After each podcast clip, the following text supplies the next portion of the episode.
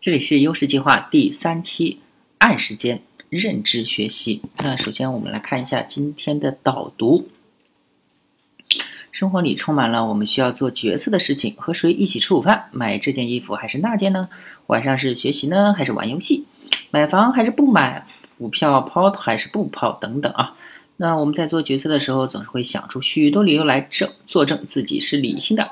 但如果事后回想，我们又会发现那些看上去很充分的理由，其实充满了情绪化。说要休息一下才玩游戏，其实是工作太枯燥，而游戏中能获得现实中所没有的成熟感。说玩游戏没意思，要工作，其实也许是工作中受到了打击，想要奋发向上一把。说政府不会让房价下跌而买房，其实可能是周围人都买房，而父母也在督促。说股票虽然亏损，但还有反弹的可能，而不想卖，其实可能是出于侥幸心理啊。真正的原因常常隐藏在意识的深处，总要时过境迁后才能发现它。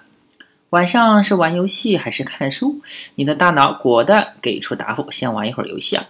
理智上你当然知道要多看书学习，但情感的天平却倾向。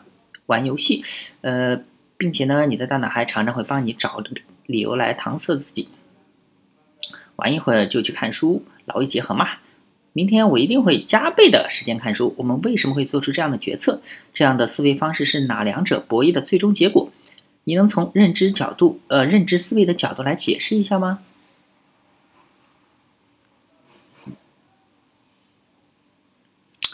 哎，这个。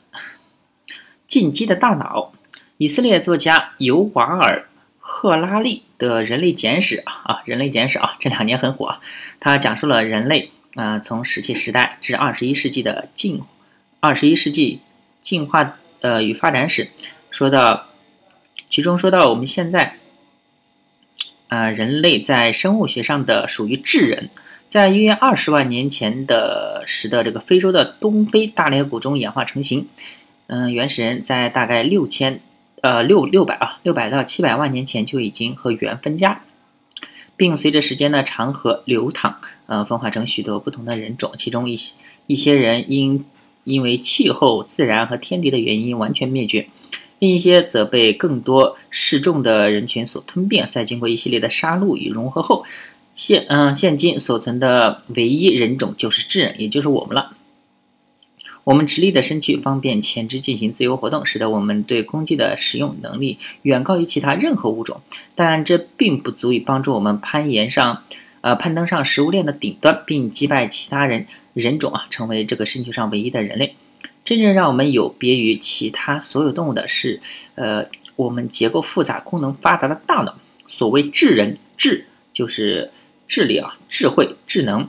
我们的大脑所具有的逻辑思维能力与认知水平，这是其他任何物种都无法比拟的。它带领我们创造了科学、语言、思想、宗教、艺术，让我们拥有了表达自我的意念、欣赏与创造美的意识，以及最重要的反思与总结的能力。大脑对于我们个体的重要性，毋容毋需赘言。它与我们朝夕相处啊，我们常常因为太熟悉了而忘记了它的存在。鲜鲜少有人去挖掘大脑深层的秘密，去了解大脑的进化过程。在我们创造更高等的文明与科学的进程中，大脑所指引的方向总是正确的吗？我们现在的大脑和六百万年前原始人的大脑有什么区别呢？究竟是什么在影响我们的决策？啊，这这些问题呢，在今天内容中都会得到解答。我们将一同探索大脑的演变过程。演变流程啊，并感受一下远古的思想是如何对我们的现在生活产生回音。信息时代的原始人，人类的大脑是经过漫长进化年代的堆积形成的啊，从原始的只有反射模块，到拥有初步的情感区域，再到更高一层的认知能力。一层层如同褶皱一般叠加起来，随着进化时间的推移，人类的认知能力变得越来越复杂与高级，但同时也产生了一个问题啊，即进化年代较近的模块和较远的模块之间要达成完美沟通需要一定时间，被称作为进化时滞，这就带来了呃多模块间对同一个问题决策不一致的结果。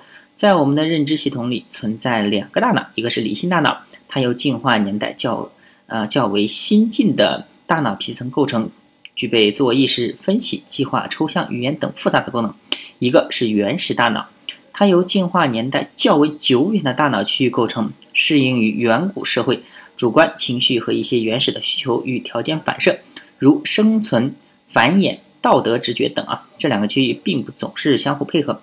比如在没钱的时候，情绪大脑就会用焦虑来促嗯催促你啊。等你赚到钱后，情绪大脑就给予你短暂的满足感，然后呃应该是给予你短暂的满足感，然后让你迅速适应于这种满足感，又是你将目光投向更多的钱。尽管理智大脑可能会告诉你要懂得知足，要把更多的时间和精力。投放在自己喜欢的事情上，但情绪大脑的推动又会让你无法克制自己的想要，呃，拥有更多钱的欲望，因为在优胜劣汰的自然法则里，不思进取的基因本身就会被淘汰。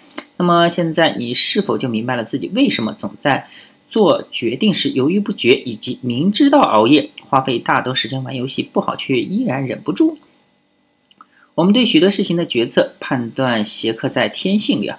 而这些天性也常常让我们陷入困境。以工业革命为标准的现代文明诞生不过数百年，互联网更是短短几十年，和漫长的进化历史相比，宛如沧海一粟。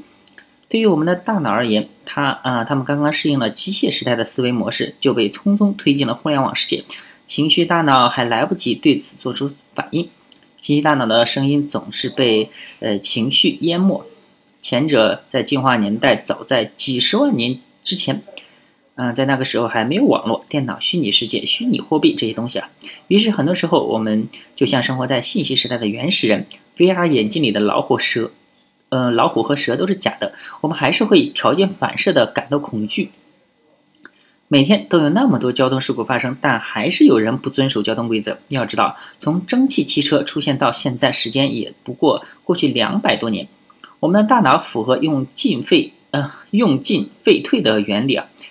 越经常使用的区域会越来越强大啊！如果你总是用情绪用事，不加思索，那那么这种思维习惯便会愈越来越强大。如果你总是理性思考，反省自己的判断，能换立场去看问题，那么这样的思维习惯逐渐会越来越强大。习惯之所以难以改变，就是因为习惯是自我巩固的，越用越强，越强越用，嗯。要想从既有的习惯中跳出来，嗯，必然要依依赖于外外界的力量。关于心理机制的知识啊，比如阅读这方面相关的书籍，弄清了大脑进化的过程和认知系统运作的原理，让我们用理性的声音去说服内心的原始人，逃出你的肖申克。每个人心中都有一座肖申克啊，这句话出自电影《肖申克的救赎》啊。肖申克呢是一个监狱的名字。我们心里的肖申克，则是呃无形中将我们禁锢的东西——惰性。出于呃厌恶危险和天性的惰性，很多时候我们一遇到问题，第一反应就是寻找成功的前辈，询问身边的朋友，让有经验的人替自己做决定。而事物的复杂多样性和每个人的独特特性，注定了一个人的成功很难在另一个人身上复制。同样一件事的问题，张三用自己的方式处理。呃，或许可以解决，而李四把张三的方法完全照搬过来，就可能完全行不通。原因在于每个人能力大小、对外部环境的适应度都不一样。看似同样的问题和处理方式，每个人的切入口可能并不一样。更何况，所有的成功多少都具有偶然性，这又被叫做知识经验跨境转移失败。嗯，摆脱这种的境地，就要求我们摒弃侥幸心理啊，事必躬亲。亲自参与和体验，从无到有的建立自己处理问题的方式，即使失败了也没有关系啊！别人能告诉你怎么做，但为什么需要自己去领悟？失败中揭露的信息，有时候甚至比成功事件中的信息更信息多，并且失败的糟糕记忆能让我们更具理性的评价自己的能力、反思与总结。我们需要负呃负性事件来学习。因为我们平常决策与判断强烈的依赖于情绪系统的输出，嗯，结果永远不该被摆在第一位啊。从长远上看，好的过程总体上会导致更好的结果。二偏见，还有一种，还有一样东西总是呃在给我们设置陷阱啊，让我们陷至其中，深陷其中却毫无知觉，完全规避它几乎不太可能啊。嗯，它是我们在享受大脑袋给我们无限福利的同时，必须要承担的风险漏洞，它就是偏见。不同于我们一般意义上的歧视和不不公正对待，这里所指的偏见是一种呃先验假定的结果啊。通常来说，理性主义者相信嗯存在先验知识。这些知识是在大脑的长期进化演变中为我们筛选出来的有价值的信息。嗯，当我们在面对外部世界复杂纷乱的信息时，这些呃先验知识会帮我们从中迅速找到最靠谱的那一个，也就是最符合我们一般想象和逻辑框架的那个，并自动忽略掉其余会导致歧义的信息。这确实为我们成功生存到现在提供了巨大的帮助，但有时也难免让我们走入思维的怪圈。比如一件事情明明呈现出多种信息，每样都会导致导向不一样的结果，我们的大脑就会根据过去的经验，为我们挑出最符合常理的，并把事情往利于自己的方向解释。如果太抽象的话，下面这个例子可以帮助理解这段话。眼睛有时候会欺骗我们，例如三维图片明明有很多解释，为什么在绝大多数情况下，我们的大脑会下意识地锁定其中一种而不再延伸？大部分人都去过。Ames Room，A M E S Room 啊，它就是最出名的视觉陷阱案例之一。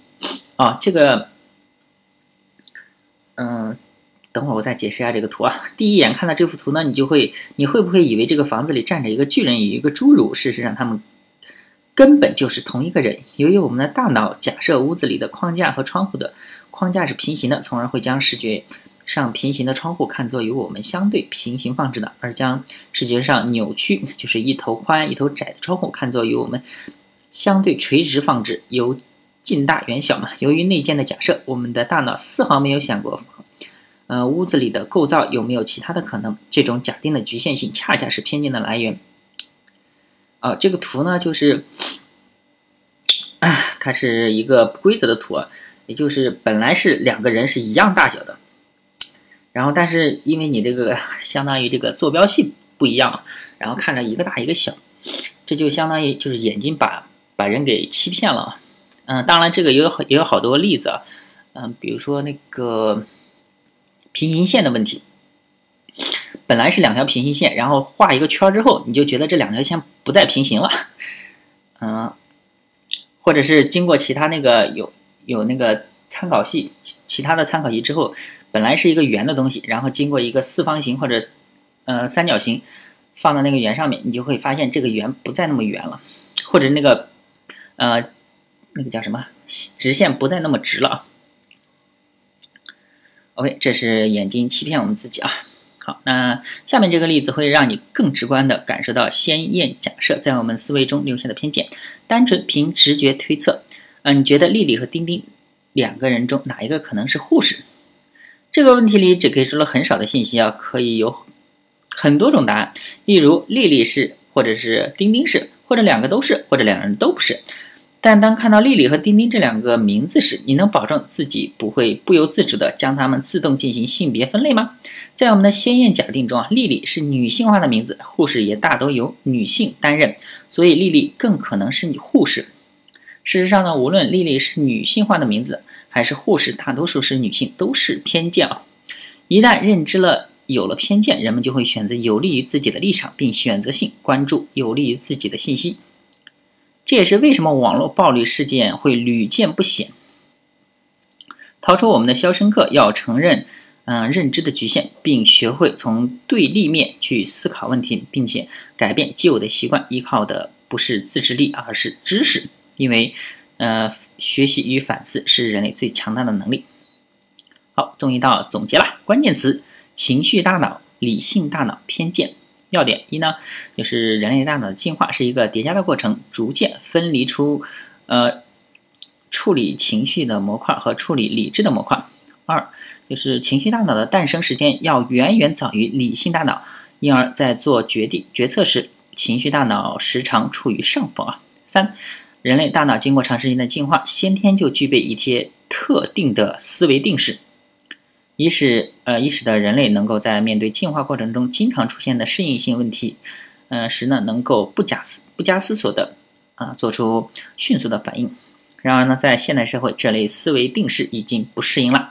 四，呃，认识到大脑认知的局限性，学会从对立面思考问题。五，改变旧习惯，依靠的不是自制力，而是知识。思考与讨论啊，几乎所有的决策都涉及理性大脑和感性大脑的博弈。但为什么投降的一方常常是代表着我们更高认知认呃认知能力的理性大脑呢？从进化角度来说，我们的情绪大脑早在远古就已经存在，并且为物种的生存繁衍做出了卓越的贡献。尽管这一部分系统只能进行很简单的判断和条件反射，但它们无疑把守了对物种的延续存在而存在而言最为基本且重要的一些功能：食物、性、自然环境中的危险、社会交互行为、道德感等等啊。他们的进化年代要比理性大脑深远得多。拥有强大的权力和力量。世界在最近的五百年中发生了迅速而巨大的变化，但这种相变化相对于上百万年的漫漫进化路来说不值一提。然而，就在这一瞬间，整个世界完全不一样了。可情绪大脑还在掌控着、掌管着我们的大脑，引导着我们做出各种跟不上时代的决策。就好比一台电脑，CPU 是新的，主板却是旧的，二者无法很好的兼容，于是 CPU 的性能就无法完美的展现。在知道了理性大脑有被压制的可能后，我们也可以换个角度来看问题。理智上，我们倾向于认为看书是件好事情，游戏则常常是件不好的事情。但情感上，我们认为看书学习是痛苦的，玩游戏是开心的。而开心是一件好事情，痛苦就是一件不好的事情。两个模块的声音完全相反。如果实在说服不了情绪大脑，那么自制就变成了自我逼迫。但如果你能矫正对。游戏的错误认知，承认对于游戏的热爱其实完完全正常的。玩游戏是为了呃获得群体认同感和成就感，对他们的追求早在几十万年以前就刻在了我们的基因上。那么你就完全无需自责。要知道你在和天性做对抗，嗯，悬殊明了。我们的理性大脑能够认识到，虚拟世界中的成就往往并不能转换为现实世界中的成就，电子竞技是除外的。那但我们的原始大脑却无法区分虚拟和现实，这也是为什么我们总会经受不住诱惑。例如，我们对于高脂肪的和高热量食物的热爱，即使我们深知它们无益于健康。将视线放逐于百万年前的洪荒世界，对于原始人类而言，脂肪和热量都是稀缺的。认识到大脑的局限性，并最终摆脱它的错误趋势，让则让人情绪上感到聪明和愉悦。于是我们就以彼之矛攻彼之盾，利用情绪大脑本身的动力来推动它本身。OK，结束啦。好，那大家可以关注我新浪微博、微信公众号“天天超 iOS 第一把剧”，也可以看一下博客 iOS 第一把剧点 com。拜拜。